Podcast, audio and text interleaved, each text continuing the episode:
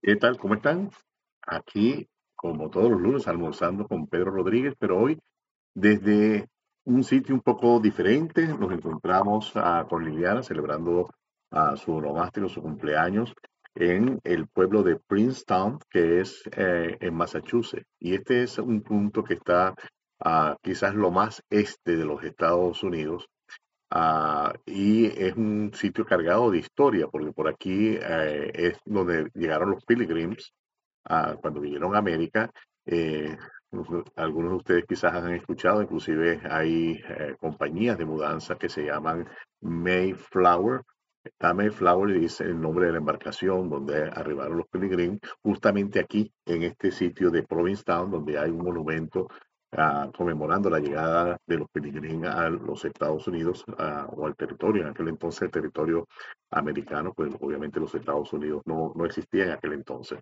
Así pues, un sitio cargado de historia, un sitio ah, realmente interesante con ah, los cambios de marea impresionantes, más de 10 pies de cambios de marea, Ah, y como les digo, cargado de historia, de arte, de ah, excelentes sitios para ah, comida del mar. Estamos a la orilla del mar, estamos en eh, el cabo, eh, lo llaman el, cabo Cod o Cape Cod en inglés, que eh, eh son de agua, donde excelentes langostas, a camarones, comida del mar, eh, se disfruta en todos los restaurantes de la zona.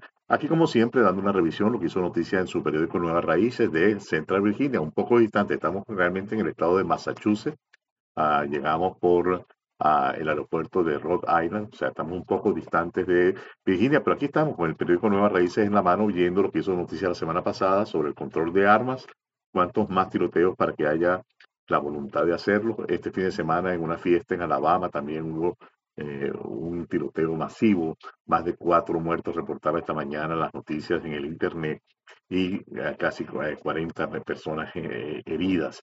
bien grave la situación esta común. no sé si es por el control de armas o el control ah, de la salud mental lo que tendríamos que enfocarnos, ¿no? porque las armas es el medio con el que se están haciendo estas cosas ah, y no estamos quizás viendo la raíz del problema, que es eh, un problema de salud mental. Porque una persona para hacer un hecho delictivo de esa naturaleza, como en Alabama ahora, cuatro muertos en una fiesta, tiene que haber un desequilibrio mental, tiene que haber algo más que sencillamente el hecho de poder tener acceso eh, rápido a un arma. Porque controles, siempre han habido controles, controles de alcohol, controles del cigarrillo, controles de la a su, eh, estupefacientes, pero al final la gente siempre consigue la manera. Entonces una persona que esté desequilibrado mentalmente no lo va a parar el hecho de que no pueda ir con su licencia de conducir y comprar un arma. Eso no lo va a parar realmente porque la persona va a buscar dónde robarse esa arma, a qué oficial a desarmar, inclusive lo que puede ser Ah, bien crítico porque eh, tendrían que dotarse estos, estas personas para delinquir con armas, tendrían que dotarse ah, de las armas del servicio público, de los militares, de, de las policías. Entonces, el, tema va más allá realmente de decir no voy a vender armas o eh, no las voy a hacer sin el control necesario. Hay que realmente buscar qué es lo que está pasando con a nuestra gente, qué es lo que le está pasando, por qué viene ese desequilibrio mental, esa, esa esa sed de venganza o, no sé ni cómo llamarlo, pues que los conlleva a hacer hechos de, esta naturaleza. Ah, crece el apoyo republicano para una intervención militar de Estados Unidos en México para acabar con los carteles. Ah, esto pues es bien sabido que los carteles en, México es para un gobierno paralelo, son una autoridad en, algunas regiones y eh, ahora se ha puesto de moda el secuestrar a ciudadanos americanos que estén en el territorio mexicano, secuestrarlos y eh, el, el, gobierno americano pues está poniendo especial interés en, esto. Eh, vamos a ver cómo termina este asunto, pero el mayor problema que vemos es que realmente de alguna manera ha habido también el aliciente de decirle al mundo de que los Estados Unidos está dispuesto a negociar rehenes, a intercambiar rehenes, entonces se presta para que cualquier ah, país no aliado a países que están en contra de los Estados Unidos pueda tener en la mira ciudadanos americanos para de alguna manera secuestrarlos o implicarlos en, hechos delictivos ah, para hacerlos presos y después tener fichas para negociar con el gobierno americano.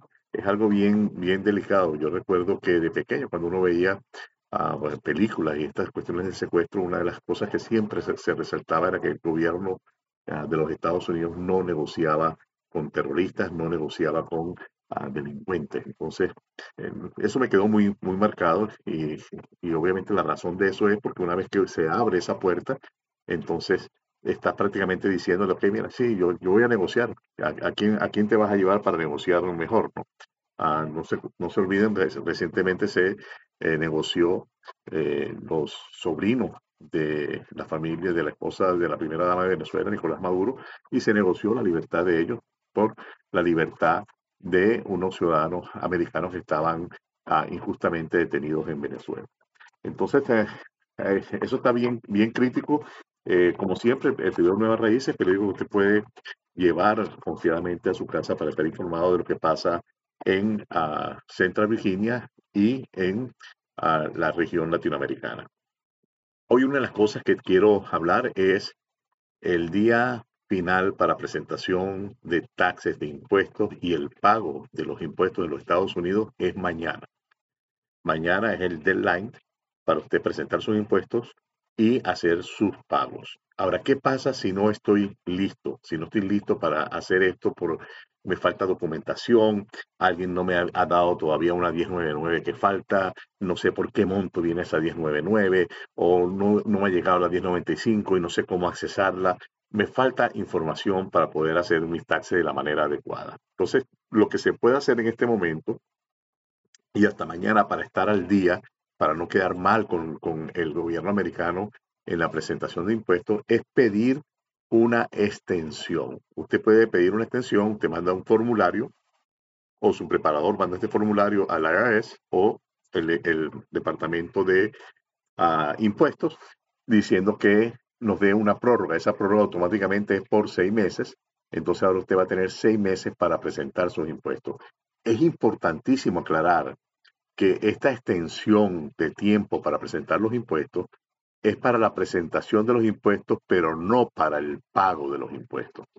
Entonces usted se preguntará, pero ¿cómo puedo entonces enviar esto y, pagar si no sé cuánto voy a pagar? Bueno, usted puede, ah, ayudado de su eh, preparador de impuestos o ayudado de ah, su contador, a la persona que le haga el servicio de mantenimiento de sus libros de contabilidad, si tiene una pequeña empresa, ¿verdad? hacer un cálculo de cuánto sería más o menos lo que usted tiene que pagar.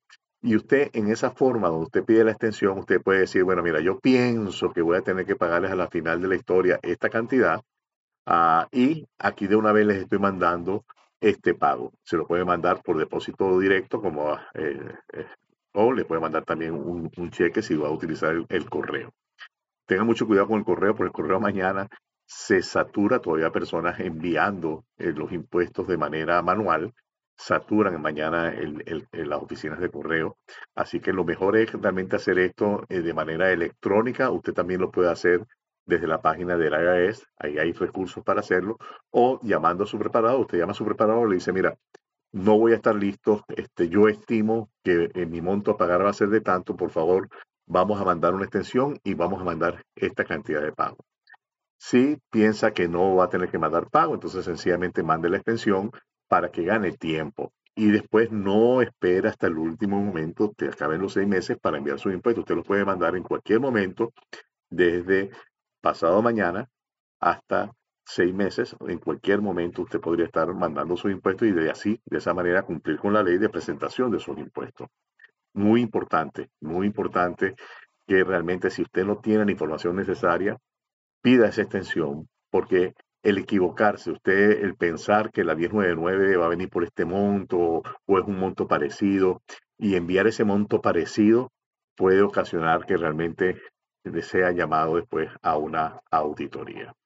Lo que estamos viendo en la, en, la oficina de Pi Rodríguez Consulting con ah, la presentación de impuestos y el manejo con el IRS es que el IRS tiene eh, realmente está mejorando muchísimo sus sistemas internos, sus sistemas de control para detectar detectar situaciones y están respondiendo rapidísimo. Es cuestión de que un, una información de una 1099, de una 1095A, si usted tuvo, aunque sea medio mes, el seguro de conocido como el Obamacare, y usted no incluye esa información en sus impuestos, sus impuestos no van a ser aceptados. Entonces usted dirá, bueno, ¿y qué hago si no recibí esa 1095A, no me llegó el correo, me llegó y la boté, yo no pensé que era importante?